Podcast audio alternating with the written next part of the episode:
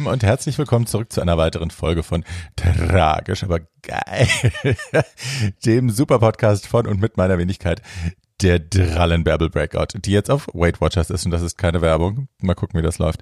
Ähm, ihr Süßen, wir haben eine Folge, ich fange auch gleich mit Essen an, weil äh, ich mir die Deng eingeladen habe. Deng ist eine alte Freundin von mir, auch eine ähm, ja, wir kennen uns länger, als wir befreundet sind, will ich sagen. Also macht das Sinn? Ja. Wir kennen uns von früher und da haben wir zusammen gearbeitet und dann sind wir irgendwann, haben wir uns angefreundet. Ähm, die Deng besitzt einen Nudelladen, den ich sehr, sehr liebe, die Panda-Nudel. Und ähm, ich kann, ich habe die Deng eingeladen, weil ich mich total drauf freue, mit ihr über Fressen zu reden und über Kochen, weil die genauso ein Nerd ist wie ich, wenn es um, äh, um Kochen geht, um Zutaten. Die ist eine der kompromisslosesten Köchinnen, die ich kenne äh, wir haben Jahre schon, liegen wir in den Ohren, dass sie ihre, ihre Geschichten, ihr Essen äh, beim Lieferservice anbieten soll, dass die das liefern können, dass sie ihre Soßen verkaufen soll. Und das lehnt sie mal kategorisch ab, weil sie sagt, nein, äh, dann verfälsche ich die Formel und dann mache ich Kompromisse an die Qualität und darauf lasse ich mich nicht ein. Es muss irgendwie perfekt sein. Und solche Leute liebe ich und bewundere ich. Und ja, ich bin ein riesen, riesen Essensgeek, ob man jetzt an Astrologie glaubt oder nicht, äh, Stier eben. Äh, Doppelerde, also hi. ja, ich esse gerne. Ich koche gerne. Ich kommuniziere, wie Conchita Wurst sagt, äh, durch mein Essen kommuniziere ich Liebe und that's true. Äh, so, genau. Und Deng habe ich mir eingeladen und mit der rede ich aber nicht nur über Essen, sondern eben auch über ähm, Migrantenkindheit in Hessen. Wie ist das, wenn man zur Schule kommt und anders riecht, wenn die Klamotten anders riechen als alle anderen, wenn das Essen, das man mitbringt, komisch ist, wenn ne, in einem kleinen hessischen Dorf, wenn man da ausgegrenzt wird, weil die Leute einfach dumm sind und ähm, sowas wie dich noch nie gesehen haben. Wir reden ein bisschen über unsere Lieblingsrestaurants, über äh, ihr Frauenkollektiv oder ihr Food-Kollektiv, das sie gegründet hat. Das ist, glaube ich, nicht nur Frauenkollektiv, aber hm, I don't know. Äh, das finden wir gleich raus. Und ähm, oder dass sie mitbegründet hat, wo sich äh, BIPOC-Frauen oder BIPOC-Menschen gegenseitig, jetzt habe ich schon wieder Frauen gesagt, you know what I mean, BIPOC-Menschen gegenseitig helfen, äh, in der Gastronomie, in der Foodindustrie irgendwie Fuß zu fassen und sich gegenseitig unterstützen und die Geschmäcker und Aromen ihrer Kindheit und Heimat wieder aufzuleben zu lassen, aufleben zu lassen. Meine Güte, Bärbel. Äh, ja, darüber sprechen wir. Smells Like heißt das Kollektiv, darüber sprechen wir auch. Und ähm, ja, wir haben noch ein paar andere Themen, aber das merkt ihr, werdet ihr dann selber hören. Ich wünsche euch viel Spaß, ich wünsche euch eine schöne Folge und es gibt große Neuigkeiten. Ich beschwere mich ja immer so, dass Spotify keine Shownotes anbietet, weil gerade bei dieser Folge die Shownotes natürlich auch super wichtig sind, weil wir alle Restaurants und so, wo ihr hingehen müsst, in die Shownotes packen, damit ihr da hingehen könnt, damit ihr das aufrufen könnt und auch die Links zu Denks Veranstaltungen. Ähm, und jetzt hat mir der liebe Dennis geschrieben, dass Spotify mittlerweile tatsächlich Shownotes anbietet, allerdings nur auf dem Handy. Also wenn ihr Spotify, wenn ihr den Podcast über Spotify hört, übers Handy, dann könnt ihr da Shownotes sehen. Ansonsten gibt's die wie immer bei Podimo, Podigy, Apple Podcasts und ähm, auch bei YouTube. Da poste ich die immer in die Kommentare. So, genug geschwallt, jetzt jetet zu denken. Viel Spaß und guten Appetit. aufdringliche Katze. so, hallo mein Schatz. Hallo. ich muss aufpassen, dass Oskar nicht an meine nassen Fußnägel geht, die Nein, frisch lackierten. Der guckt jetzt nur aufgeregt. Schatz, geht's dir gut? Hast du einen schönen Tag gehabt? Ja, ja, ja, schon. Yay. Yay. Freue mich sehr. Ich habe dich ja gerade schon vorgestellt, aber ähm, ich muss ja, ich habe gestern überlegt, wie lange wir uns schon kennen und ich glaube, meine erste Erinnerung an dich ist dieser Modeljob, den wir zusammen hatten, ne? Ah, ja, weißt du, dass ich auch ganz lange diesen Ohrring bei mir im Kühlschrank hatte. Den, Im Kühlschrank? Daran kann ich mich erinnern, fand ich das lustig, weil du hattest mir an dem Shooting, es war so ein Sternohrring mit so langen Ketten dran, und nur Ja. einer, und den hast du mir geschenkt. Und den fand ich so schön, aber ich trage ja keine Ohrringe. So ein Clip war das. Ähm, der hing ewig, ewig, ewig, ewig lange an meinem Kühlschrank. Habe ich die dem Stylisten geklaut und dir geschenkt, oder? Das Weil kann- meiner wird das ja nicht gewesen sein. Das kann sein. Mats Rönnborg an dieser Stelle, falls du das hörst, sorry. Tüdelüm. genau, das weiß ich nicht. Wir haben geshootet an dem Tag, da warst du noch Model und dann haben wir uns ewig nicht gesehen und dann das nächste Mal war, glaube ich, mit Julius in Monster Ronsons oder so. Also die nächste Erinnerung, die ich habe, war dann Monster Ronsons und da hast du auch, du warst, hast wild ausgesehen, das weiß ich noch. Du hattest irgendwie so ein Seiden, hattest du ein Kimono an oder so und bist du ausgegangen oder irgendwie so ein Wahrscheinlich. Seidendress? Ja. Keine Ahnung. Ich bin froh, dass ich angezogen A war. little random, aber toll. Ja, du warst sehr nackt. Und ich weiß, mein Späti-Verkäufer hatte sich in dich verliebt danach, weil wir sind dann noch zu mir gefahren und haben noch Alkohol gekauft unten und der Späti-Verkäufer war schwer verliebt. Du hast aber echt ein gutes Gedächtnis. naja, also eigentlich nicht, aber äh, so lange, also langfristige Sachen, die kann ich mir merken. Aber was so gestern war, kannst du mich nicht fragen. Aber ich glaube, du warst auch bestimmt ein paar Mal damals mit äh, Gloria im Big Eden bestimmt. ja klar, Squeezebox und so. Mm. Ja, Squeezebox Times. of course. Das gute Eden. Jetzt denken bestimmt alle, wir sind 60. Nein. Weil wir im Big Eden waren. Nein. Ich bin 42, das weiß man. Über dein Alter müssen wir nicht sprechen. Ich bin 38 und Yay. werde 39. Yay. Wo bist du eigentlich groß geworden, Schatz? In Hessen, Auch in Hessen? hm, auf dem Dorf. Wo denn? Im Vogelsberg. Ach, das Ja. ist. Na, ich komme ja aus, aus der Nähe von Frankfurt, also es ist ja nicht so weit dann. Ja, das hatten wir schon mal, daran kann ich mich erinnern. dass du auch Hessin bist. Aber ähm, Vogelsberg ist so ein, so ein erloschener Vulkan und darum haben sich so lauter kleine Gemeinden. Ah, shit. So. Jetzt haben wir tatsächlich kurz unterbrechen müssen, weil äh, der Paketbote geklingelt hat und ähm, ich ein Kochbuch geliefert bekommen habe, das, glaube ich, fünf Kilo wiegt. Colina Klassiker vom Cordon Bleu und denk gerade so, äh, wie viele Cordon Bleu Rezepte gibt's denn? Du meintest, das ist so ein dickes Kochen. So, ey, das ist noch ein Schnitzel mit Käse und Schinken dazwischen. Wieso braucht man dafür ein Die Kochbuch? Kochschule Cordon Bleu, natürlich. Ich dachte, du weißt sowas denken. Nein, das ist äh, französisches doch, Cuisine.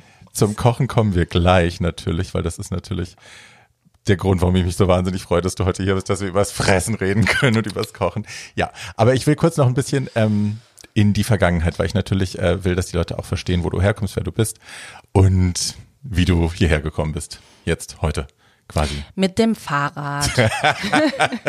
Blöde Kuh.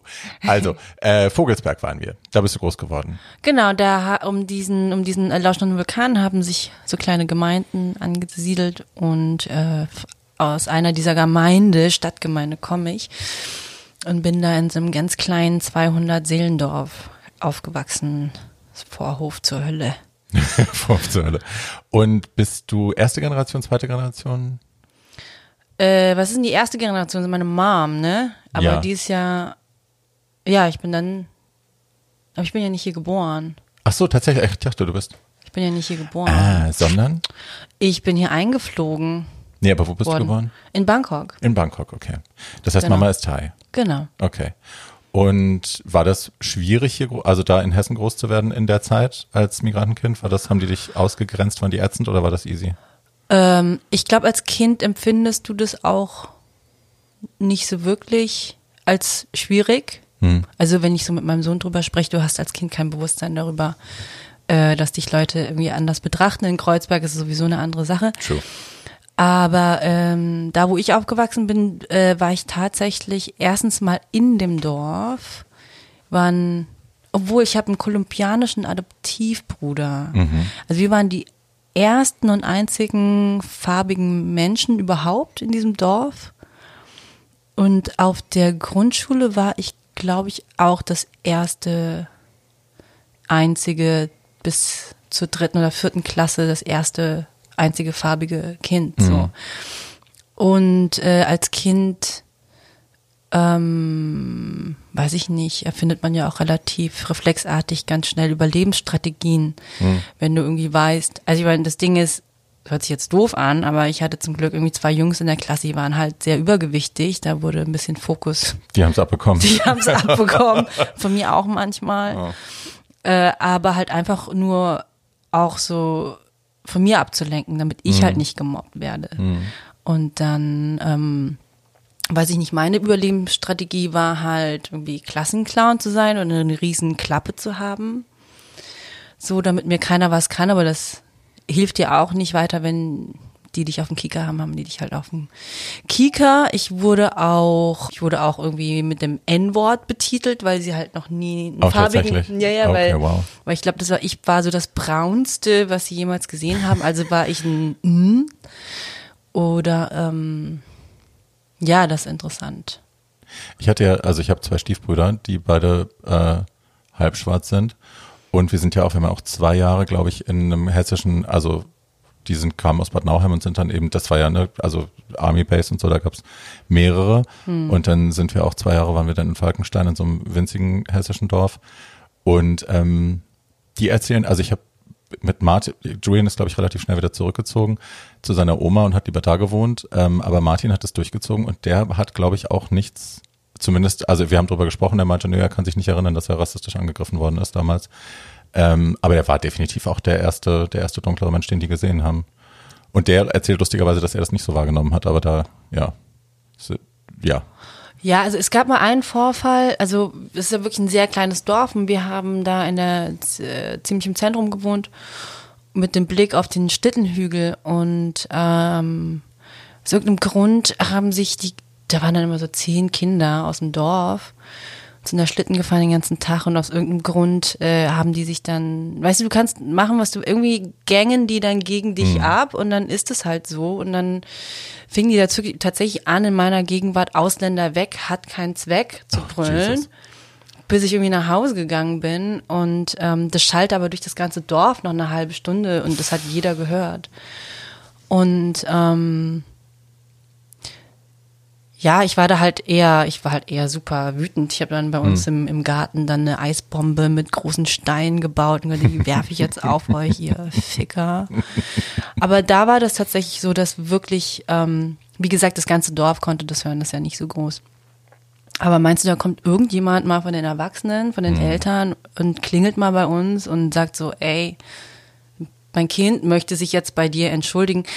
Ähm, das machen die halt natürlich nicht, weil die Kinder das halt von zu Hause haben. So, ja, und ähm, das war, glaube ich, das krasseste und äh, äh, ähm, öffentlichste rassistische An Anfeindung, die Aber ich das ist so ja auch schon erlebt habe. Bone-Chilling. Also wenn man sich vorstellt, dass man das durchs ganze Dorf hört, also das ist schon, Ja, aber weißt du, das Ding ist auch, ich kann mich noch erinnern, als die äh, Mauer fiel, wie diese ganzen, diese ganze DDR-Feindlichkeit dann irgendwie, weißt du, wenn Kids dann irgendwie, äh, auf einmal waren diese ganzen Ossi-Witze da und wie ätzend es jetzt alle finden, dass die Ossis jetzt hier rüberkommen, dann kriegen die noch 100 Mark in die Hand gedrückt. Blablabla. kommt dann bekannt vor aus heutiger Sicht, ne? Wir haben alle Smartphones, ey. ja, und dann, ja, ähm, ja stimmt, die Flüchtlinge, die Wirtschaftsflüchtlinge aus dem Osten. Ähm, und dann, weißt du, das sind einfach Kids, die einfach so ein Bullshit reden und eigentlich überhaupt gar keine Meinung dazu haben, aber halt einfach nur das nachplappern, was die zu Hause hören. Und ähm, ja, ey, Leute, erzieht eure Kinder besser. Sure. Aber ja, ich meine, wenn ne, wenn's die, wenn's die Eltern glauben, dann geben sie es halt auch weiter. Und lustigerweise wird's dann halt auch die Meinung der Kinder oft. Also es wird halt dann nicht hinterfragt oder es wird auch in der Schule nicht in Frage gestellt. Was Ja. halt ein großes Problem auch ist. Ja, Ja, deutsche Provinz. ja. Ficken. Und äh, wann bist du da abgehauen? Ich bin nach dem Abi abgehauen mit 19 und dann direkt hierher. Direkt nach Berlin? Hm. Kein Schiss gehabt? Nicht mit meinem damaligen Freund hergezogen. Ähm, ich meine, meine Zeit in, in Hessen war eh vorbei. Meine Mutter war dann nicht mehr da. Ich hab, bin dann bei meinem Stiefvater weiter aufgewachsen und dann halt weiter in die Schule gegangen. Und ich hätte auch gar keine Ahnung gehabt, was ich hätte da machen sollen. Hm, same. Und ich meine, wir haben ja schon relativ sehr nah an Frankfurt gewohnt, aber es war auch da, es war überhaupt keine Option. Also ich bin auch mit 16 Jahren aufs Internat und dann auch kein Blick zurück. Das war auch nie, nie eine Option, dahin zurückzugehen. Ah, warst du nicht auf dem ich Internat? war auf der Odenwaldschule. Hm, stimmt, da haben wir uns auch schon mal drüber unterhalten. Total faszinierende Geschichte, ey. Ja. Diese Odenwaldschule. Ja. Gibt's die noch? Nee, die haben sie ja dann nach den Missbrauchsgeschichten, also nachdem das Publik diskutiert wurde, dann endlich ähm, wurde die geschlossen. Ich war ja, also ich war von 94 bis 98 da und da wusste man das alles schon und das war ein offenes Geheimnis und ähm, es gab auch schon, also die Opfer waren auch schon aktiv, die hatten auch schon äh, ich glaube es, ich habe es im Buch beschrieben, ähm, in der Frankfurter Rundschau war damals der erste Artikel, ich meine 96, ähm, wo die Opfer erzählt haben, was ihnen passiert ist. Und einer von denen, Gaël Leblanc, mit dem war ich ein bisschen befreundet, der war nicht mehr auf der Schule, aber der kam ab und zu. Ähm, der war halt ein Opfer von Gerold Becker und hing an der Nadel als Resultat davon. Und ähm, das hat halt damals niemanden interessiert. Also dieser Artikel war veröffentlicht worden. Ja, Oskar trinkt aus dem Glas, das macht er immer hier. Das ist die Unterhaltungsshow. Oh, genau. Fass einfach mal rein, mit Oskar. Pfötchen. Ja, Genau. So. fein. Ähm, Ja, und das hat damals keinen interessiert. Und das wurde dann erst tatsächlich, äh, als die katholischen Internate unter Beschuss gerieten, weil da die Opfer Mhm. nach vorne gekommen sind und gesagt haben, was ihnen passiert worden ist, hat man sich dann irgendwann daran erinnert, ach, guck mal, das, äh, das Vorzeigeinternat der Linken, die Reformpädagogen da, die haben doch auch einen Skandal, den können wir doch jetzt ausgraben, um die Aufmerksamkeit ein bisschen abzulenken. Nicht, dass ich äh, das, was da passiert ist, schmälern will, das verdient alles die gleiche Aufmerksamkeit, aber es war, ich fand es perfide, dass die Presse sich erst dafür interessiert hat, als ähm, als man es nutzen konnte, als politisch, als das vorher hat das keiner interessiert. Ja, Ja, weil die aber auch so gut vernetzt waren. Das war ja auch so eine, also das ja, So. war ja so, entweder war es halt aus gutem Hause, weil Kinder auf dem Lufthansa-Vorstand Hm. und Pipapo, oder dann hatten die halt irgendwie dieses ähm, Stipendium-Programm, wo sie dann so die Ärmsten der Ärmsten Hm. dann, ähm, das waren dann auch, glaube ich, hauptsächlich die Missbrauchsopfer. Ja, also die- Gerold hat sich gezielt Leute rausgesucht, wo er wusste, da sind die Eltern happy und stellen keine Fragen, wenn er Ja. die zum Wochenende einlädt oder über die Ferien oder so. Ich habe, weil ich fand, ich fand das Thema auch so interessant ähm, und habe dieses Buch von diesem einen Mhm. Missbrauchsopfer gekauft und gelesen. Ich konnte es nicht fertig lesen, weil es einfach so schlimm war, ey. Aber da war auch, also wie verzweifelt das für die gewesen sein muss, zu versuchen, das an die Presse zu bringen und jeder lehnt das halt einfach ab. Ähm, der, Mhm. Du, ich hatte diese Gespräche auch mit, äh, mit Lehrern. Also ich hatte, wir hatten ja ein komisches System. Also bei uns ging es ja alles quartalsweise in der Oberstufe und du hast dadurch, dass wir jeweils pro Leistungskurs eine Semesterarbeit geschrieben haben, die quasi als ein Halbjahr angerechnet wurde, ähm, hatten wir das letzte Quartal frei.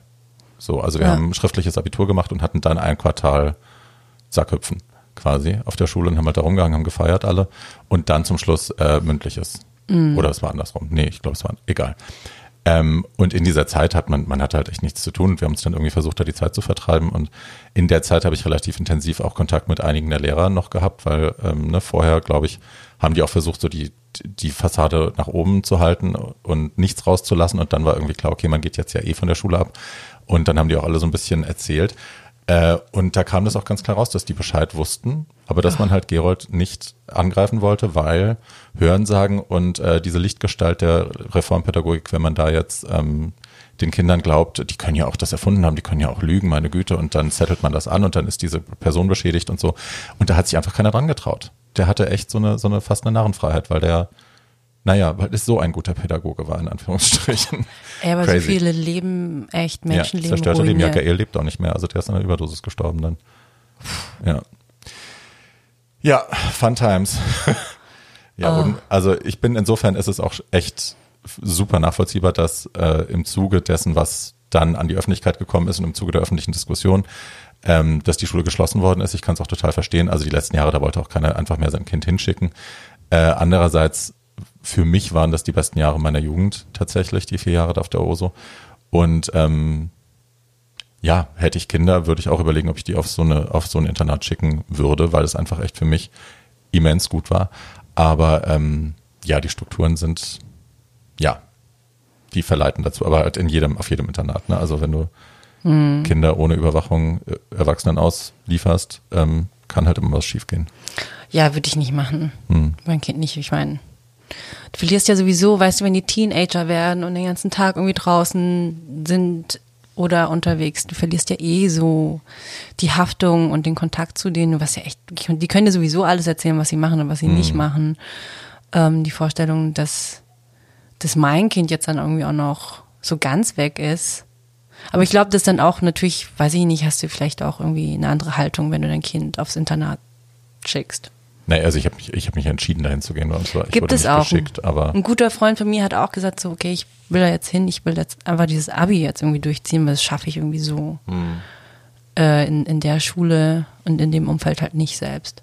Ja, bei mir, also ich war halt da schon so Drogen investiert zu Hause und also bei uns zu Hause war es schlimm, äh, im, im Dorf haben mich die Leute gejagt, im, in der Stadt haben mich die Leute gejagt, also es war halt Spießrutenlauf jeden Tag und dann halt Drogenexzess dazu und dann war irgendwann klar, okay, jetzt versetzen wir dich auch nicht, weil ich heute nicht mehr in der Schule war und Uh. dann habe ich irgendwann auch gedacht, okay, also ich muss jetzt, muss jetzt schnell hier weg, weil ansonsten gehe ich hier unter und dann war es echt, also in jeder Hinsicht die beste Entscheidung und ja, ist nicht, also ich habe es die erste Woche bereut und dann keinen Tag mehr. Aber hey, Die Odenwaldschule. ja. Ja. Äh, was hast du gemacht, als du nach Berlin gekommen bist, Schatz? Ich habe es hier abgehangen, dann habe ich natürlich mit alles, was man so, das, das komplette Berliner Starterpack von keine Ahnung, Komparsenrollen, Callcenter gab es damals noch. Ich habe beim Quelle Callcenter gearbeitet, das war super spannend. das war echt spannend. Sie, wenn alte Leute anrufen und eigentlich nur quatschen wollen. Oh. Oder so eine 60-Jährige, die einen Vibrator bestellt hat.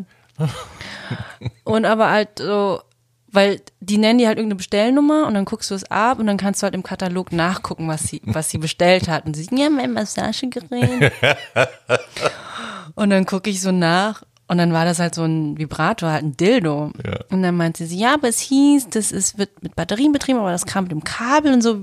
Das ist ja total unpraktisch. Und mm, ja, jetzt weiß ich nicht.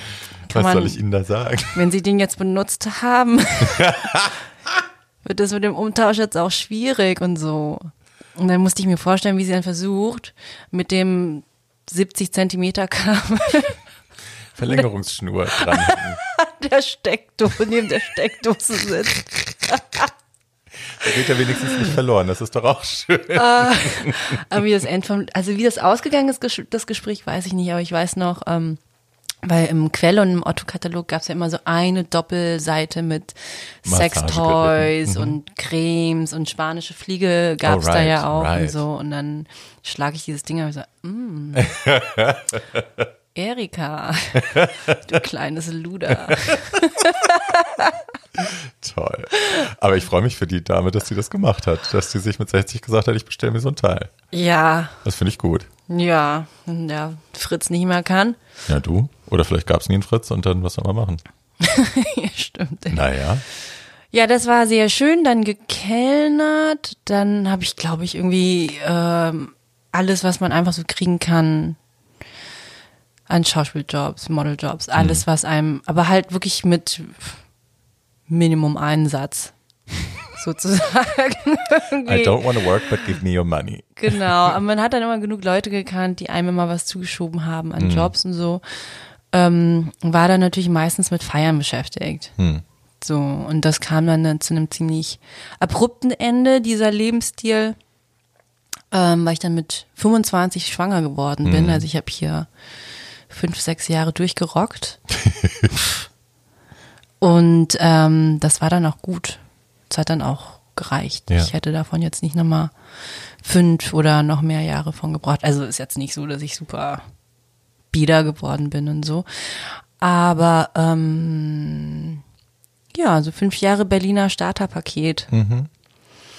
Und dann war ich freiberuflich, habe ich dann irgendwie äh, Produktionsassistenz gemacht, das weiß ich noch, Zalando hat damals angefangen, Right. n- nicht nur Schuhe zu verkaufen, sondern die wollten anfangen, Fashion zu verkaufen. Und dann starteten die ersten ähm, Produktionen. Und War die damals noch in der Lüchener oder wo waren die? die waren in winzig Mitte, Studio, sogar ne? in, nee, Sonnenburger ist, nee, das ist da. Das war in Mitte, in der Nähe von der Oranienburger, das weiß ich Okay. noch. Also in so einem, Scheiß, wie heißt? Egal. Und dann habe ich mich da anstellen lassen, war da echt fest angestellt, bis ich dann den Nudelladen aufgemacht habe. Also ein Jahr bevor The Panda Nudel aufgemacht hat oder eineinhalb Jahre vorher oder keine Ahnung. Boah, schon so lange her. Ähm, habe ich dann aufgehört und dann die Recherche angefangen für den Laden und fürs Essen und dann ging das relativ schnell mit. Dann haben wir einen Laden gefunden bei mir um die Ecke. Dann haben wir den umgebaut. Lausitzer Platz 12a, für alle, die es noch nicht kennen. Der Lausi. Und ähm, das war halt perfekt, weil äh, Karls Schule ist genau gegenüber gewesen für Ja. die ersten sechs Jahre. Ich wohne direkt um die Ecke und dann war das ziemlich klar, dass ich den Laden irgendwie kriegen muss.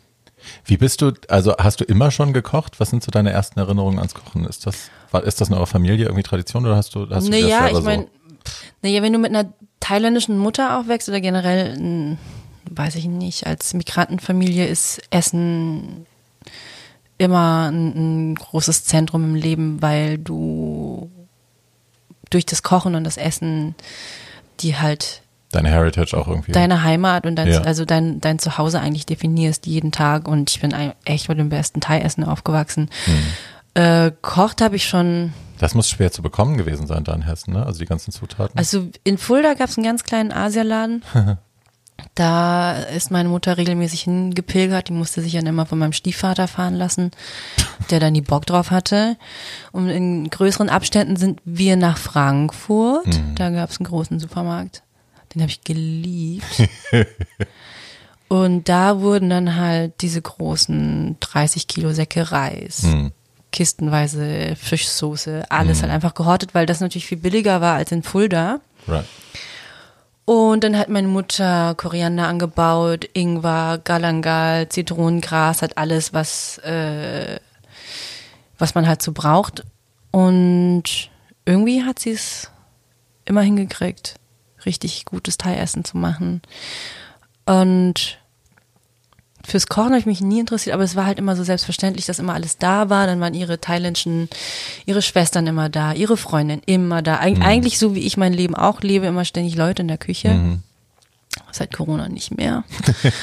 ähm, und halt immer zusammen essen, immer zusammen kochen und komischerweise, weil meine Mutter ist relativ abrupt dann wieder nach Thailand abgehauen, als ich, als ich so 15,5 war, da gab es dann von heute auf morgen gar kein Essen mehr zu Hause, außer Dosenessen. Ähm, da habe ich dann auch einfach mal zwei Jahre lang nichts gegessen. einfach so, ja, halt nicht. Und ähm, Like seriously? Also, ja, es gab halt einfach nichts. Ich war dann natürlich auch äh, einfach mega hardcore depressiv, weil meine Mutter einfach abgehauen ist. Äh, Essen selber kochen, keine Ahnung. Und ich bin eigentlich, wenn ich dann zur Schule gegangen bin, bin ich zur Schule gegangen, nach Hause gekommen, habe dann geschlafen oder geheult. Und, ähm, und Kochen kam dann, ich glaube ich, mit, mit einer, einer meiner Boyfriends irgendwie, dass wir dann irgendwie, kam man dann so ins Alter, wo man dann sich mit Freunden trifft und zusammen kocht und so. Und da habe ich gemerkt, dass wie viel eigentlich so hängen geblieben ist bei mir im, im Kopf durch Ja. das reine Zugucken, wie diese ganzen Frauen halt Essen kochen. ja. Und das ist so, da habe ich mir so ganz unbewusst schon immer so ein irgendwie so ein Archiv eingelegt, wie Dinge riechen und schmecken müssen und aussehen müssen und sich anfühlen müssen. Und äh, da kommt das eigentlich her. Und dann ist es in Berlin natürlich super einfach, an alles ranzukommen. Das ist natürlich ein Traum hier. Das heißt, gut, dann bist du in Berlin und du kannst schon kochen und Schon. machst das so parallel. Aber die Entscheidung, dann ein Restaurant aufzumachen, muss ja irgendwie auch basiert gewesen sein auf, also klar, einerseits finanziell unabhängig werden und so, aber ähm, das, dass es dann ausgerechnet was Kulinarisches ist, ist ja schon auch leidenschaftlich dann. Naja, geprägt. das ist, also irgendwann muss man ja auch. Oder an- romantisiere ich Also das? irgendwann muss man auch anfangen, weil du kannst ja auch nicht mehr ständig von Job äh, zu Job springen. Da hat man auch keinen Bock, man hat auch keinen Bock auf andere Leute, ehrlich gesagt. Hm. Ähm, aber manche fangen das früher an. Ich habe mich da eigentlich erst gefragt, was gibt es eigentlich, womit ich mich beschäftigen kann? Hm. Intensiv für die nächsten mindestens sechs, sieben Jahre, ohne dass mir das aus dem Hals raushängt. Äh, und dann, ja, es ist halt Essen. Ist für mich sehr nachvollziehbar, Schatz. Und ähm, ja, wovon man auch nicht aufhört, neugierig zu sein. Ja. Einfach. Bei mir ist immer, ich koche ja wahnsinnig viel und auch immer auch für meine Freunde.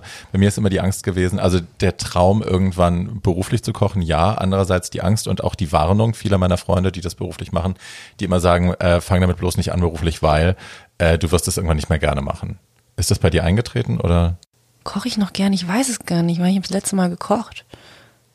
Also du kochst auch im Laden gar nicht mehr selbst. Doch, ich koche im Laden jeden Tag selbst. Siehst du, also macht das noch Spaß? Das oder? macht noch Spaß, weil das, das ist eigentlich der beste Aspekt an dem, an diesem ganzen Ding überhaupt, weil alles andere ist mega nervig, ist wirklich das Kochen jeden Tag und äh, sozusagen Lunch-Service zu machen, weil jeder ja bei mir bestellen muss und wir, ich muss allen irgendwie die Karte immer erklären. Und das ist eigentlich das, was ähm, das hält, glaube ich, irgendwie so meine Psyche so ein bisschen zusammen.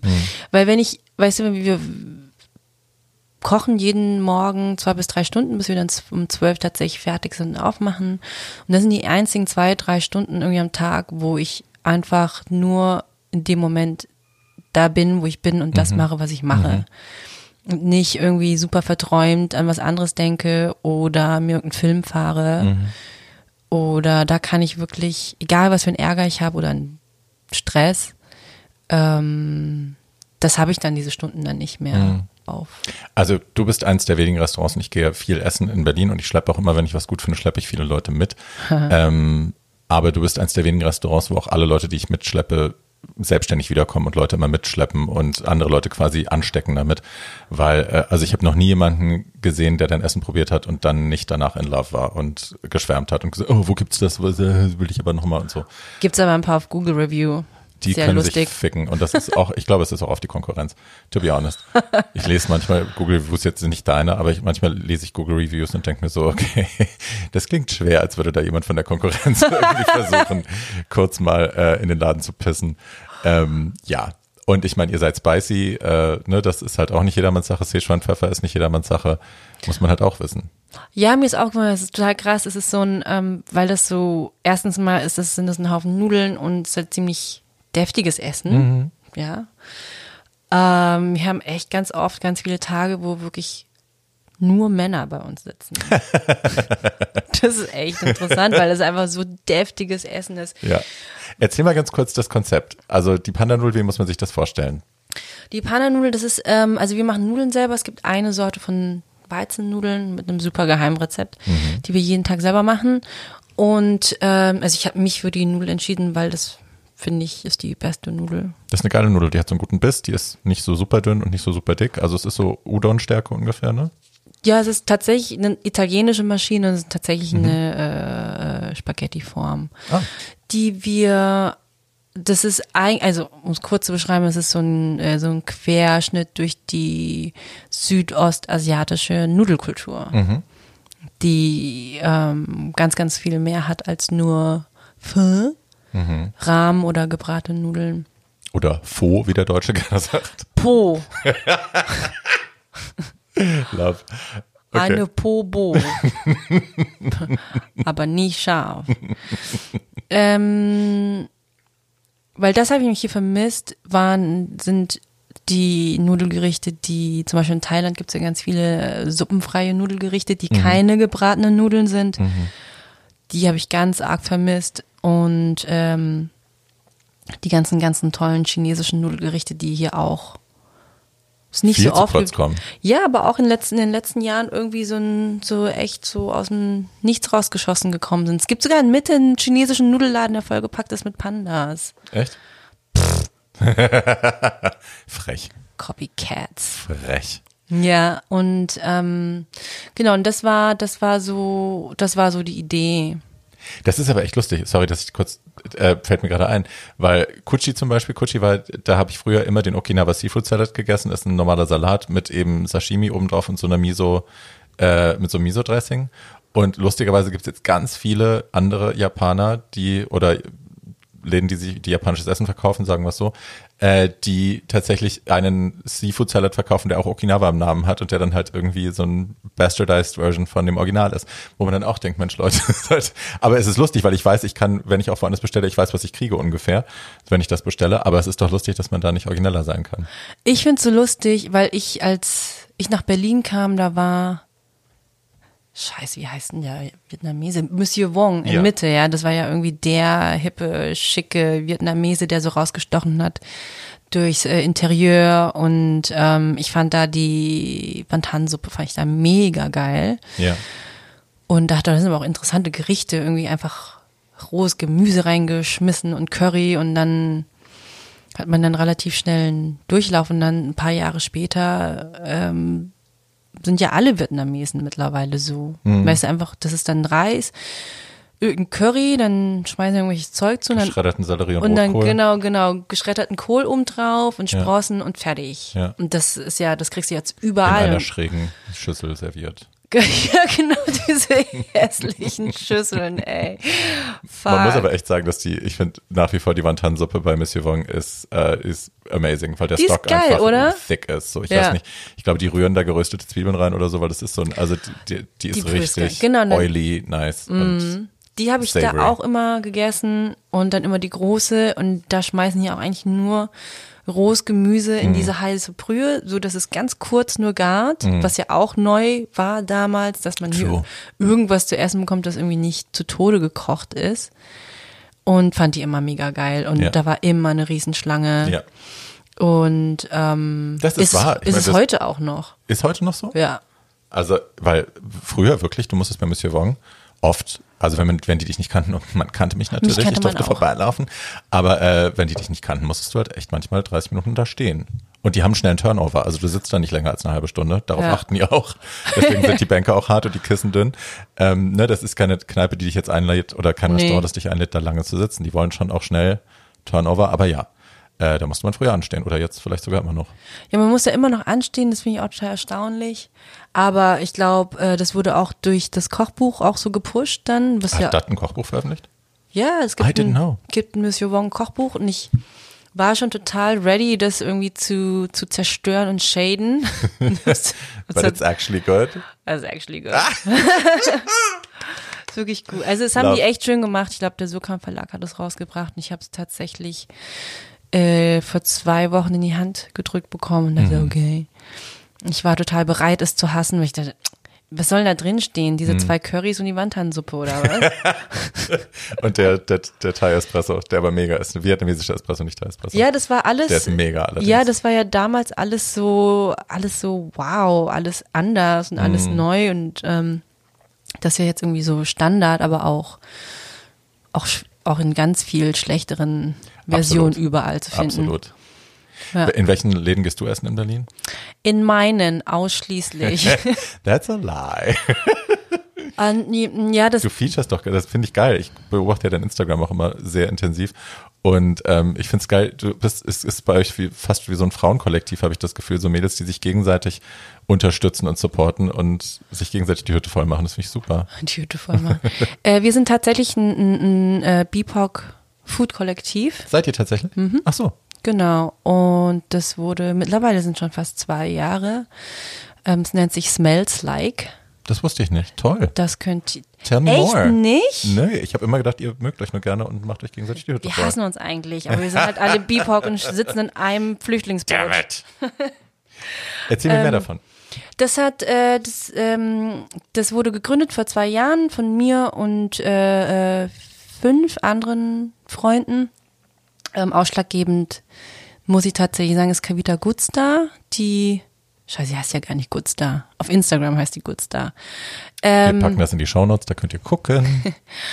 ähm, die vor zig Jahren die Initiatorin, Gründerin des Street Food Festivals ist, ist äh, äh, indischer Herkunft, äh, in Großbritannien aufgewachsen und macht hier ganz tolle, hat hier sozusagen eigentlich Berlins Food-Szene mal so einen Tritt in den Hintern, in den Hintern getreten.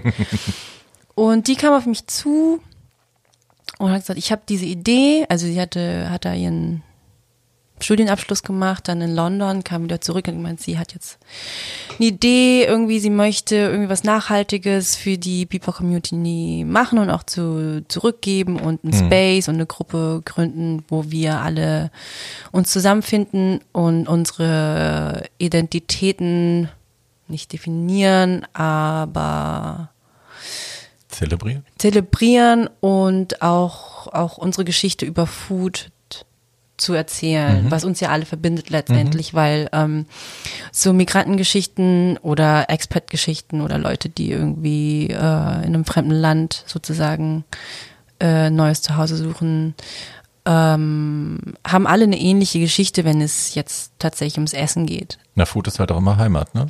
Irgendwie. Genau, so ganz viele Leute, so, so wie ich, oder Leute in meinem Alter, die irgendwie hierher gezogen sind ähm, und auch vorher nie gekocht haben oder sich nie damit auseinandergesetzt haben, tun das über kurz oder lang, weil du halt einfach einfach irgendwie Mamas Essen irgendwann vermisst. Mhm. So und ähm, genau, das ist so ein Food-Kollektiv. Wir haben meistens, äh, wir sind mittlerweile 60 Leute. Das müssen nicht immer, es müssen nicht Leute aus, äh, aus äh, dem Food-Business selbst sein. Wir haben ganz viele Künstler, äh, Unternehmer, Köche, Köchin, Gastronomen, irgendwie ähm, eigentlich the Berlin Finest.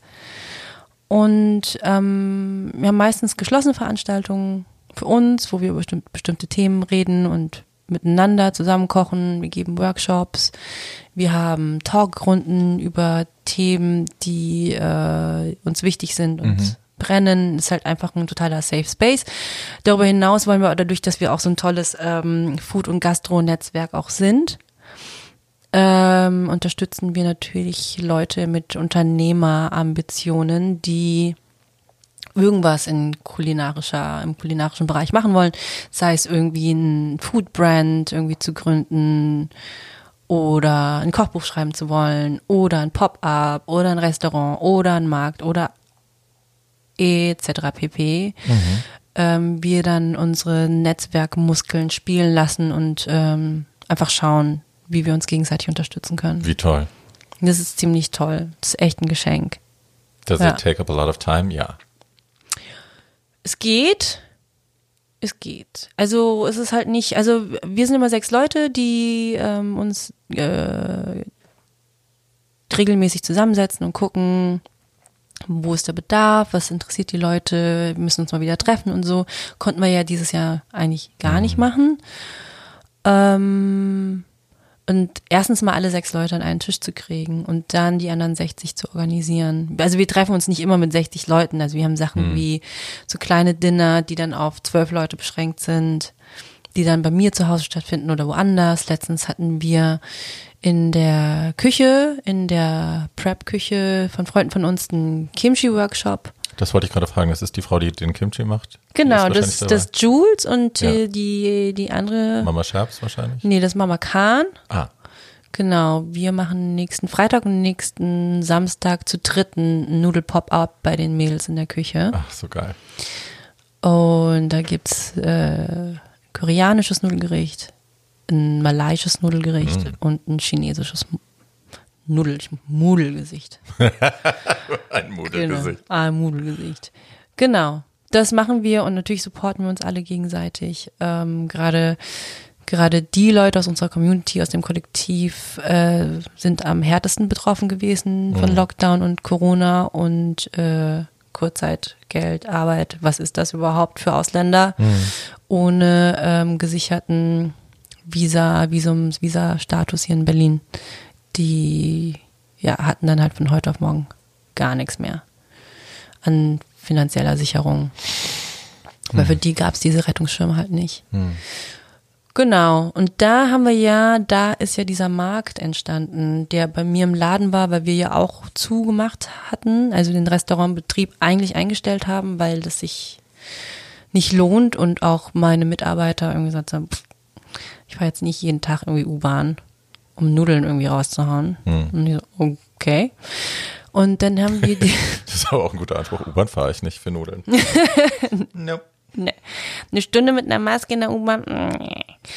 Ähm, und da haben wir dann diesen kleinen Bebop Market g- gemacht, wo auch Jules und Mama Khan und ganz, ganz viele andere ähm, BIPOC Freunde und Kollegen ihre selbstgemachten Produkte einfach bei uns verkauft haben. Und das war echt eine echt tolle Zeit, weil das auch so ein Treffpunkt war, wo man sich dann so zweimal, also an einem Wochenende die Woche dann irgendwie mal treffen konnte. Dann kamen immer andere Leute, haben gequatscht, äh, Sachen gekauft, sich gegenseitig einfach unterstützt. Das war, das war auch eine, also für mich, besides Corona, war das echt eine tolle Zeit, aber auch sehr arbeitsintensiv, während alle irgendwie, ich, ja. Während alle irgendwie zu Hause rumgejammert haben, weil denen so langweilig mehr zu Hause. Ihr armen Leute, die zu Hause bleiben konnten. Äh, ähm, fand ich das auch total inspirierend, wie dann halt Leute wie Jules oder Mama Khan oder oder ähm, halt einfach richtig aktiv waren, weil die halt wirklich die, die ums Überleben kämpfen mussten. Der ganze einfach. Hustle, ja. Ja, einfach, wenn du einfach mal 70 Ki Kilo Kimchi machen musst und so, damit Mhm. du irgendwie, keine Ahnung, deine scheiß Miete zahlen kannst und so. Ähm, und das halt verteilt haben und ähm, echt mit Lastenfahrrädern durch Berlin gefahren sind, um ihre Sachen irgendwie auszuteilen und so. Es war Crazy. schon, war schon inspirierend und bewundernd auch und äh, da ist mir auch echt bewusst geworden, wie gut es mir eigentlich geht Hm. Das nicht machen zu müssen. Also habe ich, genau, diesen tollen Ort irgendwie geschaffen. Das haben wir, glaube ich, sechs Wochen gemacht. bis dann dieser ganze Hype von uh, Restaurant turned into Supermarket dann, dann auch wieder vorbei war, weil Leute wieder normal einkaufen gehen konnten und ihre Knete woanders verprassen konnten. Und ja, das war eine schöne Zeit. Ich finde das, also ich habe das in der letzten Folge schon erwähnt, weil ich hatte die Woche davor eben Georgina hier und wir haben ja natürlich über Ballroom Culture gesprochen und auch über Houses. Und da habe ich gemerkt, äh, dass da auch, dass das bei mir was gemacht hat, dass ich dachte, irgendwie ist das eine gute Idee, auch in der heutigen Zeit sich wieder untereinander als Familie zu organisieren und also gar nicht zwingend, um gegeneinander zu battlen, sondern tatsächlich eher um eine Art von Gemeinsamkeit wiederherzustellen, eine Gemeinsamkeit von Gleichgesinnten, Leute, die die gleichen Erfahrungen machen, die die gleichen Diskriminierungen erfahren äh, und dann auch sowas wie ein, wie ein Zuhause Neues zu kreieren, wo man irgendwie Gemeinsamkeit erfährt, anstatt irgendwie Ausgrenzung und Isolation. Und das äh, klingt ja bei euch ähnlich. Das, Ja, ich meine, mach's einfach, weil ich wusste nicht, dass ich das brauche, hm, bis ich es dann erfahren habe. hm, Weil ähm, das, was man ja, also ich meine, ich kann das nur aus meiner Ausländerperspektive äh, sozusagen, ähm, aus meiner Erfahrung, ich, ich meine, ich bin hier aufgewachsen als Kind und natürlich versuchst du irgendwie als Kind willst du einfach immer dazugehören und normal sein und strampelst dir halt immer einen ab und verleugnest eigentlich auch deine Herkunft, deine Identität, weil du so viel damit beschäftigt bist, so zu sein wie die anderen. Ähm, was ich rückblickend irgendwie denke, oh Gott, so eine Zeitverschwendung, ey. same. Äh, das hätte ich mir alles sparen können. Und dann auch so, dadurch, dass ich halt in einem deutschen Umfeld aufgewachsen bin und auch meine ältesten Freunde sind halt äh, weiße Dudes letztendlich, m, mir auch bis Smells Like irgendwie gar nicht aufgefallen ist, dass ich total wenige braune Freunde habe. Die einzigen farbigen Freunde, die ich habe, das waren wirklich nur durch Julius äh, die ganze queere Mischpoke. Und das, ähm, da habe ich schon gemerkt, wie viel besser ich mich aufgehoben fühle, weil ich da irgendwie nicht der einzige Exot bin, in Anführungsstrichen.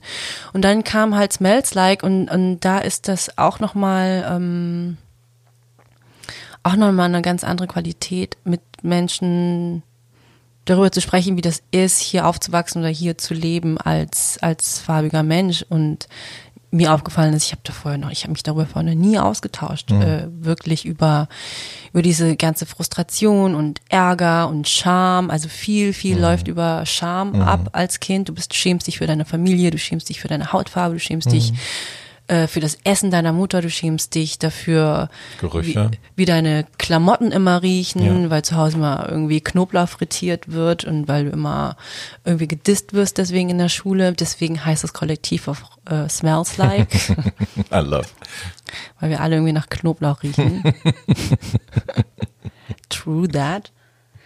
Und ähm, genau, und das, das, ähm, dass, dass man nicht die Einzige ist, die das erfährt und nicht die Einzige ist, die das fühlt oder fühlen musste und ähm, das wusste ich nicht, dass das ein Bedürfnis ist, bis ich es dann hatte. Hm. Das, ja. Na, wir, ich habe vor ein paar Jahren ja schon mal mit der Melli zusammen ähm, einen Transenstammtisch ins Leben gerufen, weil ich auch das Gefühl hatte, wir Stimmt. brauchen irgendwie einen Space für uns. Ähm, und das war dann aber lustigerweise, also die Leute, die es regelmäßig genutzt haben und auch bis zum Schluss war dann wirklich, waren es so drei oder vier. Und äh, das, die große Mehrheit war halt irgendwie, ich glaube, am Anfang da auch mal so DJ-Gagen zu diskutieren und so. Und ähm, die hatten sich auf eine Queen eingeschossen und der musste dann irgendwie das Huhn gerupft werden. Und dann, als das dann vorbei war, war dann die Begeisterung wuchs dann, also die nahmen dann sehr schnell ab. und es ist halt auch, also ne, da war, glaube ich, das Bedürfnis vielleicht bei den Leuten auch noch nicht so groß oder vielleicht haben wir es irgendwie falsch angefasst, keine Ahnung. Aber ähm, ja, deswegen finde ich, ja, also ich finde es geil, dass die Leute das auch nutzen, dass die Leute Interesse haben, dass die da aus eigenem, aus eigener Motivation hingehen und dass sie nicht geprügelt werden müssen. Bei uns hatte ich das Gefühl, ich muss euch immer wieder zusammenprügeln, dass ihr, also sprichwörtlich natürlich, ähm, dass ihr jetzt auch wieder kommt. So und bei euch ist es ja offensichtlich anders, dass man da wirklich auch, dass die Leute das eigene Bedürfnis haben, dahin zu gehen und Teil davon zu sein. Ja, das ist so krass, weil, also du, du bist halt dieses Kollektiv und ähm, viele wissen eigentlich darüber, äh, die selber BIPOC sind und im, irgendwie mit Essen zu tun haben oder halt äh, so Migrationsarbeit irgendwie leisten oder halt sozusagen Rassismus äh, Themen und Kämpfe kämpfen beruflich. Ähm, und wir hatten eine Veranstaltung bei mir im Laden, das hieß My Creations, macht die ganz tolle äh, Wiki, da gab es irgendwie Talks äh, über bestimmte Themen. Und dann hatten wir auch einen Talk, ich glaube ich und Kavita über Smells Like wahrscheinlich. Hm. Und, äh, und danach kam eine junge koreanische Frau, ganz bezaubernd und ganz zart irgendwie zu mir und hat irgendwie gesagt, so, ja, hm, wie kann man denn irgendwie teilnehmen? Und weil ich hatte, ich hatte ganz, äh, ganz kurz äh, in, in dem Talk meinen äh, kolumbianischen Adoptivbruder mhm. erwähnt. Und sie kam daraufhin zu mir hat mir ihre Geschichte erzählt. Sie ist aus Kanada und äh, sie ist Koreanerin und wurde sozusagen aus Korea adoptiert von zwei Kanadiern. Und da wurde aber sozusagen ihre Herkunft halt nie besprochen. So, mhm. ich meine, irgendwann ist sie wohl selbst drauf gekommen, dass es nicht ihre Eltern sind. Maybe. und ähm, und das wurde da halt einfach so unter, unter den Teppich gekehrt und das hat mhm. sie auch immer sehr gequält und so. Und als sie dann irgendwie größer wurde, fing sie halt an, sozusagen ihre Herkunft und ihren Background durch ähm, Recherche über Kochen und äh, Rezepte halt einfach zu erkunden. Mhm. Und es war echt so eine rührende Geschichte und auch oh, also einfach mit dieser Offenheit und mit diesem Need irgendwie zu mir zu kommen, mir einfach sowas super persönlich zu, mhm. Persönliches zu erzählen. Sie hat irgendwie geheult, ich habe geheult. Ähm, und da habe ich irgendwie gecheckt, dass es irgendwie so wichtig, dass es für bestimmte Menschengruppen einfach ähm, sichere Orte und sichere äh, warme Communities geben muss, mhm. wo du halt so auf jemanden zugehen kannst und jemand nimmt dich in den Arm und äh, heißt dich willkommen und ähm, und hilft dir auf dem auf dem Weg deiner Selbstfindung oder whatever. Ähm, weil sie hatte auch so ein Bedürfnis, sich darüber auszutauschen, wie es anderen halt so geht. Und ähm, das war ein interessantes äh, Erlebnis. Genau. Weil du gerade Recherche für Rezepte angesprochen hast. Es gibt ein Restaurant in Kreuzberg, ich will es jetzt nicht beim Namen nennen, das indisches Essen verkauft. Und ähm, ich folge dem auf Instagram. Du weißt schon so, was ich meine. Weißt du, was ich meine? Mhm. Oh, Jesus. Äh, folge dem auf Instagram, weil das halt super schicke Fotos sind. Und weil mich das Essen irgendwie, also allein das Angucken macht mich immer so ein bisschen horny. Und ähm, dann habe ich neulich gesehen, dass da eine Frau in den Comments irgendwie ihm kulturelle Aneignung vorgeworfen hat. Und mhm. er hat auch echt dämlich reagiert, muss Die man gute sagen. Sarah. Du kennst die. Klar. du bist voll im Bild, okay, alright. Ähm, und also ich, ich verstehe das Konzept kultureller Aneignung generell und in manchen Punkten finde ich es super wichtig, in anderen denke ich mir so, hm. Und beim Essen denke ich halt immer, ne, als Foodie denke ich immer so, oh please no, weil ich will, dass alle alles essen dürfen und kochen dürfen. Andererseits, es geht, glaube ich, eher darum, dass, dass man es nicht verkaufen soll, weil man nicht zurückgibt in die Community, aus der man es genommen hat, richtig? Ja, und auch, ähm, ich glaube, wie man sich auch irgendwie so selbst darstellt, weißt du, das ist ja auch, ähm, das sind ja Leute, die sowas machen, das muss man ja sagen, sind ja in der Mehrheit dann wirklich echt weiße Dudes. Mhm. Ja, die dann auf einmal ähm, ja, Ex Experten der indischen Küche sind, Experten der thailändischen Küche, mhm. weil sie irgendwie da zweimal im Urlaub waren. Mhm. So und sich dann. I'm the Ceviche Master. yeah.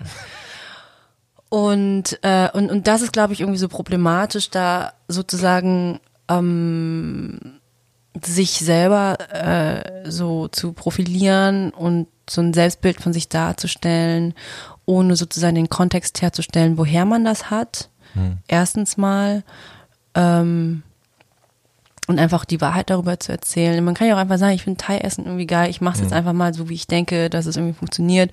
Aber da halt so eine Story drauf aufzubauen, irgendwie so, ich habe das jetzt irgendwie ich war jetzt irgendwie in Nordthailand und habe das da irgendwie studiert. Und letztendlich weiß ich, der Typ, ja, äh, über der andere Typ, der Thai-Koch, der hat irgendwie zweimal im Urlaub. Aber so wie er das erzählt, ja, klingt das halt einfach so, äh, als hätte er da irgendwie drei Jahre gelebt, verstehst du? Das ist ja auch, es gibt ja auch einen anderen Typen, das ja auch so, so, so sein, ähm, sein Vorbild, der heißt Andy Ricker und der macht auch äh, super erfolgreich und der hat das auch ehrlich gesagt, glaube ich, so ins Mainstream-Bewusstsein gebracht. Ähm, dieses nordthailändische Essen, Nord, Nordosten ist es. Und bei dem ist es aber anders. Er lebt halt seit 13 Jahren da und äh, der äh, gibt der Community zurück. Der ähm, sagt auch ihm ganz klar, ich habe das halt, ich, ich, ich lebe da, ich res- respektiere die Frauen, ich habe es da irgendwie gelernt, ich habe mich damit in die Küche gestellt und so. Ähm, und das ist halt so problematisch. Ich habe ja auch, wenn ich diese Typen irgendwie sehe, wie die sich immer darüber unterhalten, wie sie äh, sich da so drüber abnörden, was für krasse Techniques und wie sie was machen und wo sie was herkriegen und Sachen sourcen und sich da irgendwie voll einen drauf runterholen, wie geil sie irgendwie selber kochen können. Ähm, I feel während very ich, attacked.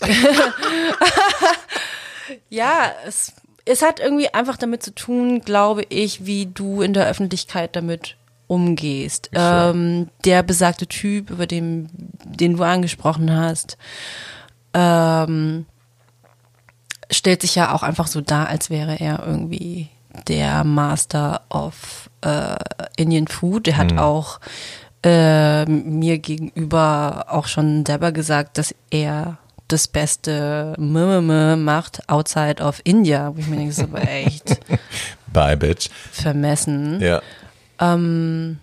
Ja, und deswegen hat er einfach so viel Shit gekriegt und das ist, äh, das ist so als weißer Mann die Reaktion, immer diese Abwehrreaktion. Er hätte das Ganze einfach auch, diese Diskussion, vor allem hat es gelöscht, was ja echt, er ist halt einfach hilflos, ja. Ähm, ist jetzt auch kein verkehrter Typ, ich kenne den auch und das ist auch alles ganz fein und so, aber ich muss mir den jetzt einfach nicht reinziehen.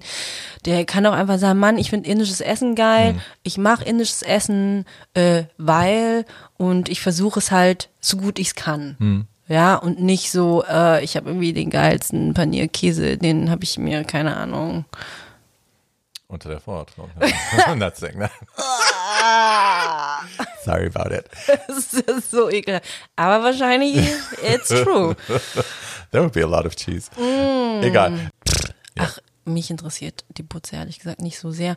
Aber weißt du, hätte ja auch einfach, ich finde, gerade in solchen Diskussionen, wenn halt be bestimmte Menschengruppen auf dich zukommen, seien es jetzt irgendwie schwarze BIPOC-Leute oder queere Leute und sagen so, ey, du machst etwas, das schadet, äh, das verletzt mich als Mensch, als Teil der Community, was du da machst.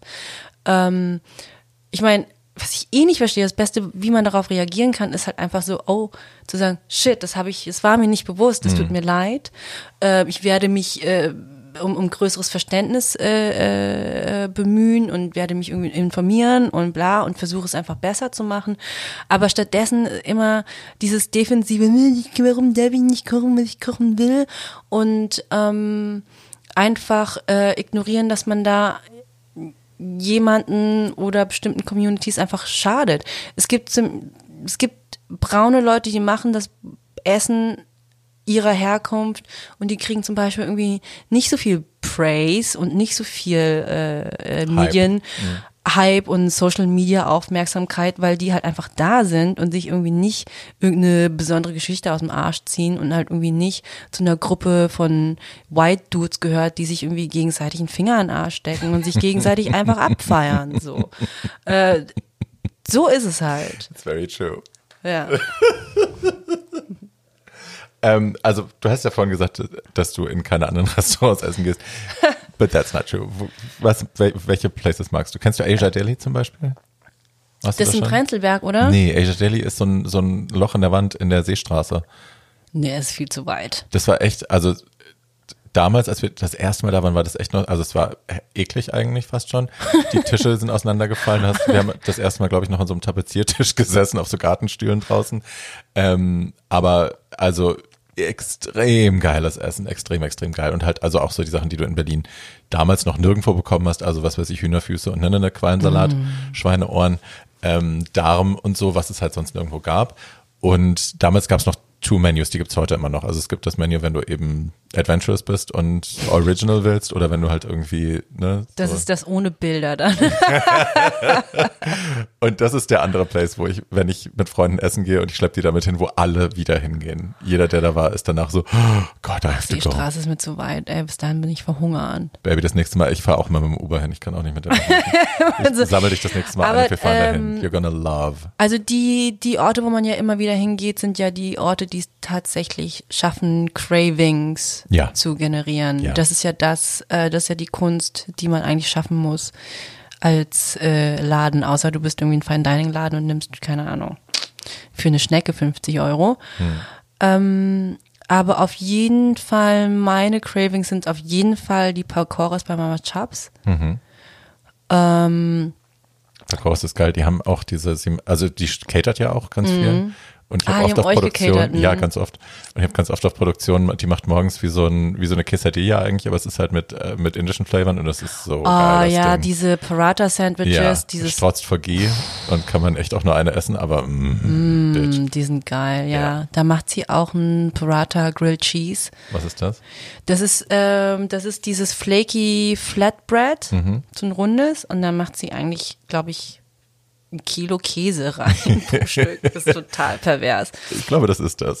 Und dann klappt sie das zusammen Genau. und grillt es. Genau. Und dann kommt dann oben drauf so Tamarindsoße und Koriander. Das ist das.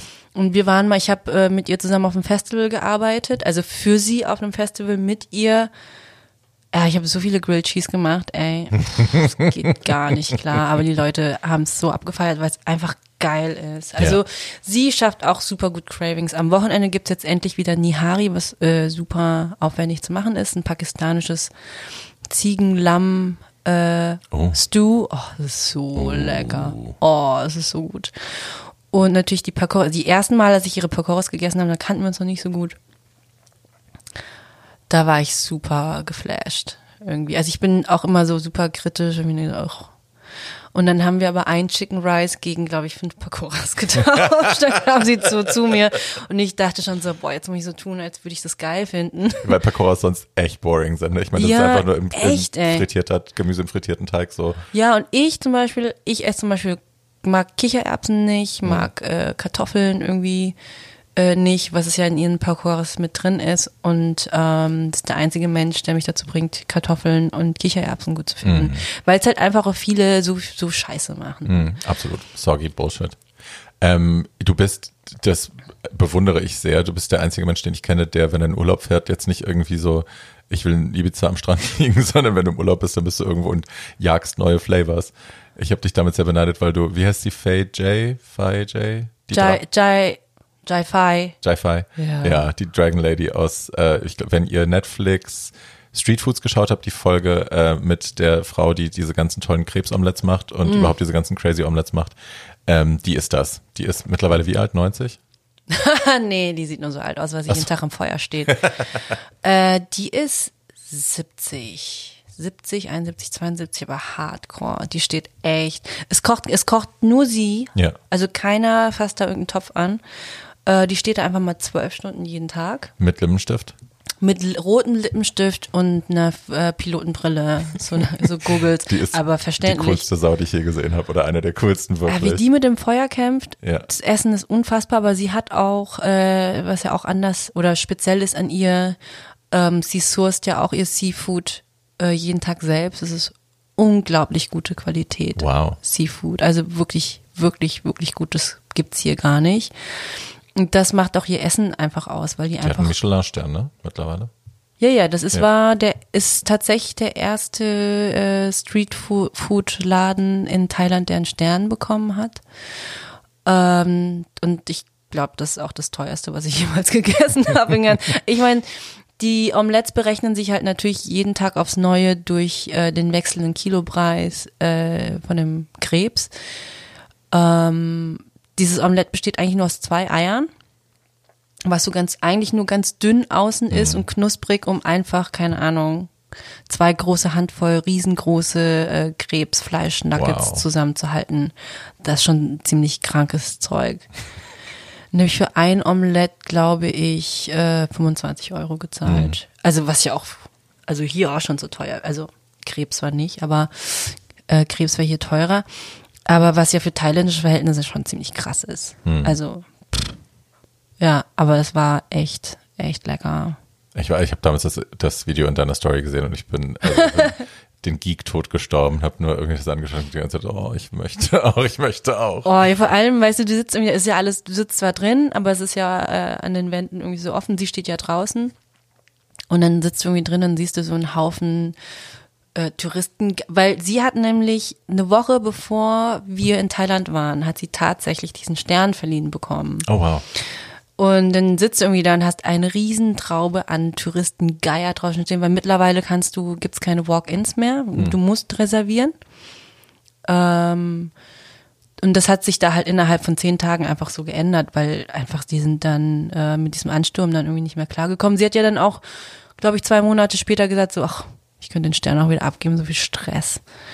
Das sagen ja lustigerweise viele. Also ich habe Es haben sich viele auch, es haben sich auch Köche deswegen schon erhängt, Ja. einfach, weil sie diesem Druck nicht mehr standhalten können. Aber das ist ja nicht jetzt nicht so, dass sie irgendwie denkt, so, ich erkoche mir jetzt den zweiten Stern. Ähm, Die will einfach zurück zu ihrem normalen Business, ne? Weil ich glaube, so gut kann es fürs Restaurant nicht sein, wenn sie halt nur noch Sit-ins, also wenn, wenn du reserviert haben musst, weil die ganze Flut an Leuten, die eigentlich so durchläuft. Naja, sie kann halt jetzt mehr Geld nehmen, Na gut. natürlich. Und ähm, das ich, die, es ist, ich meine, sie reist jetzt irgendwie total viel. Sie ist jetzt irgendwie auf dieser Mart-Konferenz gewesen letztes Jahr in ähm, in Dänemark, wird überall eingeladen und das für sie, glaube ich, auch ziemlich spannend. Ähm, aber ich glaube, die haben auch nicht mehr sieben Tage die Woche auf, auch noch weniger, weil sie halt einfach auch nicht mehr kann. Ah, sie hat auch so eine krasse Geschichte, ne, wo Ja, alles voll. abgebrannt alles ist abgebrannt und oh, war. schlimm. Ja, hat alles verloren und dann wieder von Scratch, Ey. nichts wieder aufgebaut. Das ist aber, ja, halt, wenn du was kannst, dann kannst du halt was. Ja. Gehst du ins Omoni? Was ist das? Ähm, Sushi-Laden, ich glaube Korean owned, in der Dänenstraße, mein Lieblings-Sushi-Laden in Berlin eigentlich. Welcher Bezirk ist das? Prenzlberg. nee. Du bist so ein Food-Snob, ey. Das wird so Nein, ich bin kein Foodsnob. Ich bin echt, ich meine, mich frustriert das total, weil ich meine, ich liebe Kreuzberg 36 über alles. Aber ähm, das Essen da, also Essen kann man da wirklich echt nicht, außer bei Mama Jobs. Ähm, Also Markthalle ist auch nicht deins. Nee, Markthalle mag ich auf jeden Fall die Mani und Pasta Jungs schon von schon Ach, seit stimmt, da immer. das, deine Nudeln, ne? Ja, da esse ich immer meine Nudeln. Da, die machen mir auch immer, glaube ich, zwei ganze Butter in meine Nudeln. Und eine extra Handvoll Trüffel. ja, die Portion vorgestern war krass. Ähm, die, äh, die erzeugen ziemliche Cravings bei mir, da gehe ich total gerne hin. Ähm, in Kreuzberg, ehrlich gesagt, nicht so viel. Mittlerweile. Goldener Hahn. Oh, Goldener Hahn ist auch so, so, so lala, man liebt es halt, weil es einfach da ist. Aber ähm, ehrlich gesagt, also ich meine, da kannst du auch. Das ist ja das Ding. Also, wenn wir über Essen gehen, reden, dann ist das bei mir ein anderes Preissegment, weil ich natürlich irgendwie zusehen muss, dass meine armen, mittellosen Freunde mitkommen können. Deswegen bin ich auch nicht so, nicht so ein, Fine Dining Fan, also jetzt nicht Essen an sich, sondern einfach so als Konzept irgendwie einfach mal 75, 80 Prozent der Menschen auszuschließen. Und dann so, du kommst hier nicht rein, weil du kein Geld hast. Ähm, und Goldene Hand ist kann auch, finde ich halt eigentlich auch toll. Ich habe da schon Ja, echt ja, ja. viel Geld gelassen. Ja, ja, also gerade wenn man Wein trinkt dafür, dann, also dann bist du mit, kannst du, ja. Und ähm, Kreuzberg wirklich nicht. Ich habe äh, das Feedback für mich entdeckt. Feedback ist Aber so. da gehe ich schon relativ lange hin, aber in letzter Zeit dann doch regelmäßiger, weil ich finde, die sind echt gut geworden. Das ist Paul Paulinke Ufer, Ecke, Davon habe ich gehört, ein Chinese ist das, der ne? Chinese, wo du denkst, hä? I heard of it. Ey, die haben echt gute Weißweine. Laura hat mir davon erzählt, dass sie da mit, mit ihrem kulinarischen Superfreund, die beide so, die treffen sich halt, um so Mhm. super Restaurants zu gehen. Und der will immer dahin und sie ist so, hä? Aber Ja, weil es einfach, du, du kannst dir das irgendwie nicht so zusammenreimen, weil erstens mal, warum heißt ein Chinese überhaupt Feedback? Ja. Da muss ich die Lady auch mal fragen, was sie sich dabei gedacht hat. Und ich war auch am Anfang irgendwie so, gibt's ja relativ ja, schon ein paar Jahren auch, und dann auch immer, also so sie, diese, dieser Anspruch von wegen irgendwie so gehobene chinesische Küche Mhm. und äh, richtig gute Weine und wenn du denkst, ich denke mir dann immer so, richtig gute Weine im asiatischen Restaurant. Und die haben echt gute Weine. Wirklich nice, echt leckere Weißweine, die man auch kennt. Und ähm, eine richtig gute Ente. Oh, wir haben letztens so viel da gegessen. Stimmt sogar, Laura meinte, man kriegt sogar äh, Peking Duck, wenn man live da ist. Du kriegst da eine halbe. Also ohne Vorbestellen, meinte sie. Genau, ah, du kriegst eine richtig. Also ich würde, das sind echt die beste Ente. Das ist wirklich so eine Ente. Da ist dann, da ist die Haut so richtig dünn und hardcore knusprig. Also die, die zersplittert fast, wo du auch, wo auch so noch so Luft zwischen Haut und Ja. äh, Ja, ist ja und Fleisch ist, wo du denkst, ne? aha, aufgeblasen wird. Genau, da hat jemand die Ente geblasen. Dachte ich. Dann gibt's da eine ähm, Vorspeise, die nennt sich XO, XO Sauce. Äh, Was es hier auch nicht so oft gibt, weil es relativ aufwendig ist herzustellen. Ähm, sie macht das auch nicht mit Originalzutaten. Sie macht es damit, glaube ich, Schwarzwälder Speck anstatt so einem bestimmten chinesischen äh, Ham. Und das ist nur eine kleine, Folge mit super kleinen, super knusprigen äh, Tofu-Stückchen. Und da macht sie diese Soße drüber. Und das ist mega geil. Dann gibt's da einen riesen Wasabi-Shrimp. Sieht aus wie so ein kleiner hellgrüner Donut. Den bestellen wir da auch immer. Also Laura hat noch was erzählt von irgendeinem Toast. Shrimp Toast. Shrimp ja, Feedback Shrimp Toast. Geil. Ist eigentlich. Okay, ich glaube, ich weiß, wo ich heute hin muss. Fuck. Also wir waren da jetzt die letzten drei Wochen, glaube ich, jede Woche einmal, Okay. trinken da eine Flasche Wein und bestellen eigentlich nur so Kleinigkeiten und dann ähm, die Ente und dann kriechen wir nach Hause, weil es einfach so viel I think ist. I have to do. Ich bin jetzt auf Weight Watchers ähm, seit letzter Woche und bin echt total brav. Und es geht ganz gut. Also ich bin überrascht. Was muss man da machen? Ähm, also du meldest dich da an und dann machst du, äh, also erstmal musst du dich entscheiden, wie viel du bezahlst und wie lange du bezahlen willst und dann äh, gucken, also dann st- beantwortest du ein paar Fragen zu deinen, die Sachen, die du gerne misst, isst und wie deine Essgewohnheiten so sind.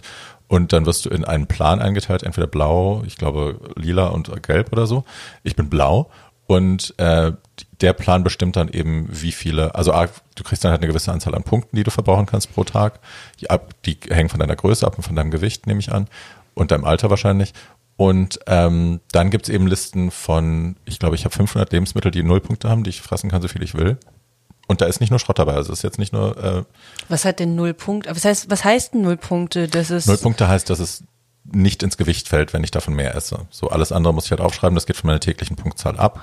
Und wenn ich dann zu viel gegessen habe, dann darf ich nichts mehr essen und was quasi. sind, und was sind das für Null-Punkte-Sachen? Also was ist das zum Beispiel? Also und ganz unterschiedlich. Linsen, Bohnen ganz viel, aber Mhm. jedes Obst, jedes Gemüse, ähm, Chicken und Lachs, lustigerweise. Also ich kann Räucherlachs, ich esse am Tag so ein, so ein ganzes Stück. 10 Kilo Räucherlachs. Hi. Quecksilbervergiftung. Aber ähm, ja, ich esse sehr viel Räucherlachs momentan und eben ganz viel Obst und Gemüse esse ich aber eh. Ähm, aber ja, natürlich ist halt alles, was so Stärke hat, ne, Nudeln, Kat also Kartoffeln gehen, aber Nudeln und Reis, Weißmehl, Zeug, äh, hat halt viel Punkte, aber das heißt nicht, dass du es nicht essen kannst oder auch, dass Ja. du keinen Alkohol trinken kannst, du musst es halt einfach nur dann, dann isst du halt mehr Nullpunkte-Sachen an dem Tag und lässt halt irgendwie ein bisschen was weg. Aber das fällt mir gar nicht schwer. Aber ich glaube heute, ähm, wenn ich dann richtig in die Vollen gehe, dann muss das wohl mal sein, dann hau ich drüber. Ja, aber ähm, was hat denn die meisten Punkte? Also alles, was Zucker und Weißmehl, denke ich mal. Ja. Und Fett. Also bei lustigerweise der Lachs eben nicht und Butterfisch auch nicht. Aber ähm, so sind. Öle, Öle zum Beispiel auch, ähm, Oh. sind schon relativ hoch. Butter. Uh. Ja, ist doof. Auch für mich bin ich jetzt so, aber ich mein Gott, dann hast du halt, ne, machst du halt nur zwei Esslöffel Olivenöl an Salat und eben nicht die halbe Flasche wie sonst. I know, but I can do Dann it. ist der I Salat viel zu trocken. Nee, es geht, es geht, es geht. Schatz, hast du jetzt, wo der Herbst kommt, hast du irgendein Craving, ein, ein Gericht, auf das du dich jetzt schon freust?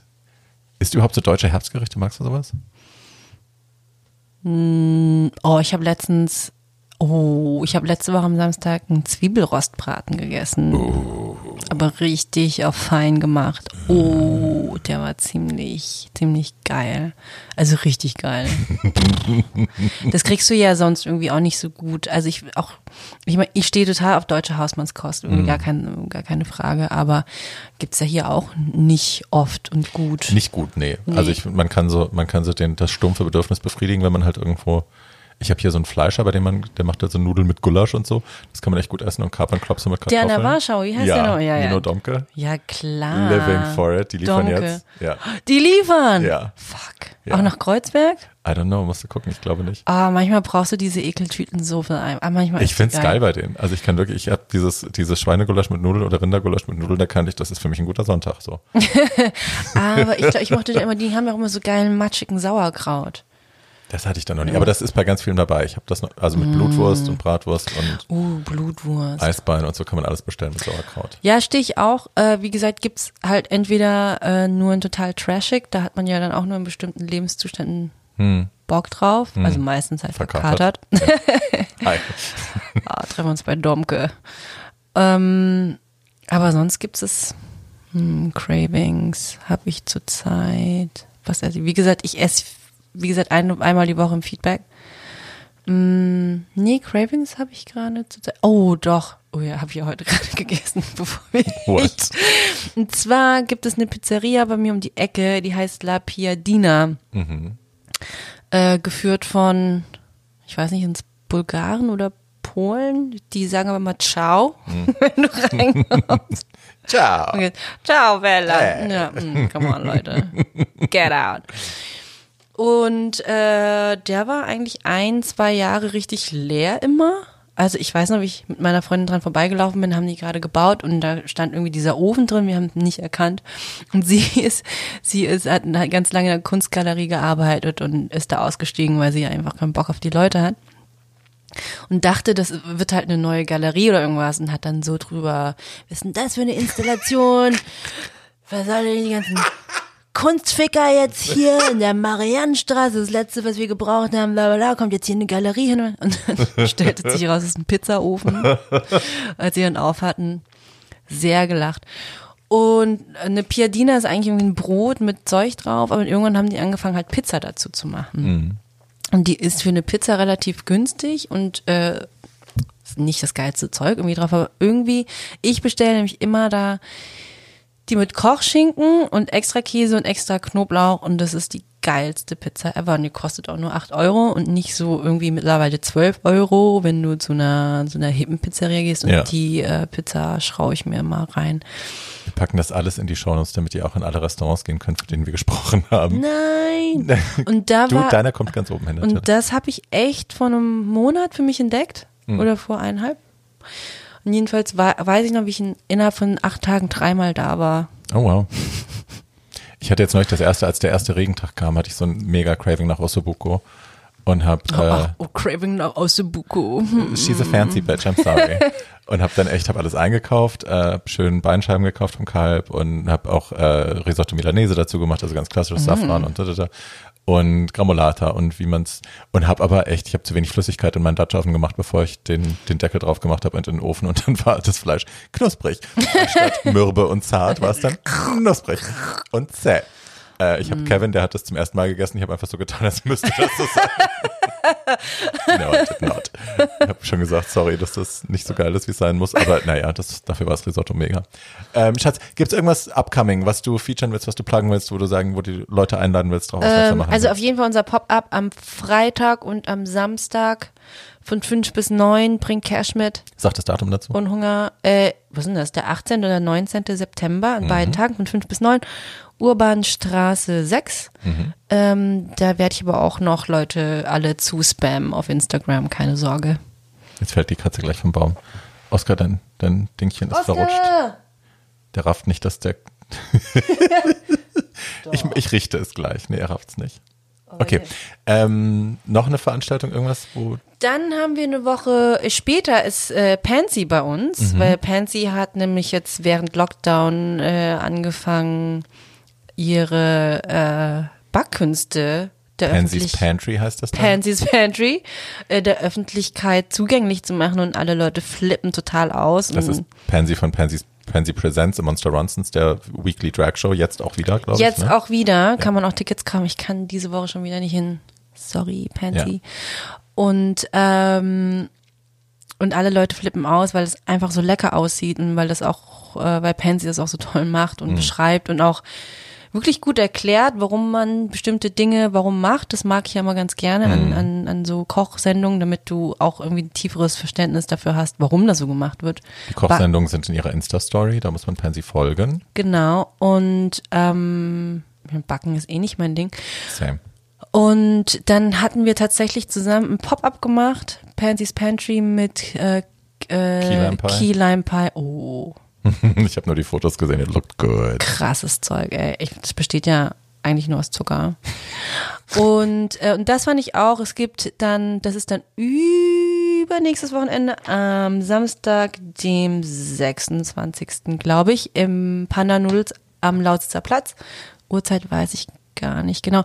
Und diesmal gibt es Banana Cream Pie. Also Pansy macht halt so ähm, Southern Baking Goods Classic. Comfort Food. Genau, womit Pansy auch aufgewachsen ist. Mhm. Diesmal gibt's Banana Cream Pie, sieht auch richtig geil aus. Und ähm, dazu gibt's Kaffee und Sekt. Ich habe mir die, den Sektkeller leer gesoffen letztes Mal. Alter Schwede.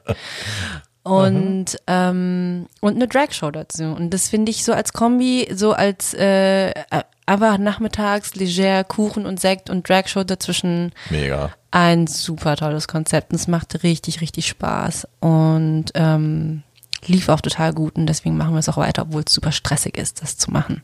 Sure. Kann ich mir vorstellen. Aber das finde ich schön. Sehen wir uns. Yeah. Ich bin am 19. bin ich, 18. oder 19. bin ich tatsächlich bei Hedwig and the Angry Inch ähm, im Renaissance-Theater. Sven Ratzke singt Hedwig und ich raste aus und wir haben schon vor zwei Monaten die Karten gekauft, weil Ach, natürlich alles krass. sofort ausverkauft war. Ja, wir sitzen Ja, jetzt in es einer gibt ja nicht so viele Karten dann pro Nee, Vorstellung. Nee, also nee, wir mussten auch so eine Mini-Box dann kaufen, also zu viert und dann um uns rum niemand und dann kommt die nächste Box, also it's crazy. Ja, aber äh, da gehe ich hin und dann, aber dann ist Clarissa da und dann kommen wir auf jeden Fall Oh, das habe vorbei. ich auch einmal gesehen. Das ist ein geiles Musical. Ah, the best, the best, the best. Super. Ich danke dir, mein Schatz. Hier ist gar keine Tüte über dem Mikro. Wieso Tüte? Achso. Tschüss. Tschüss.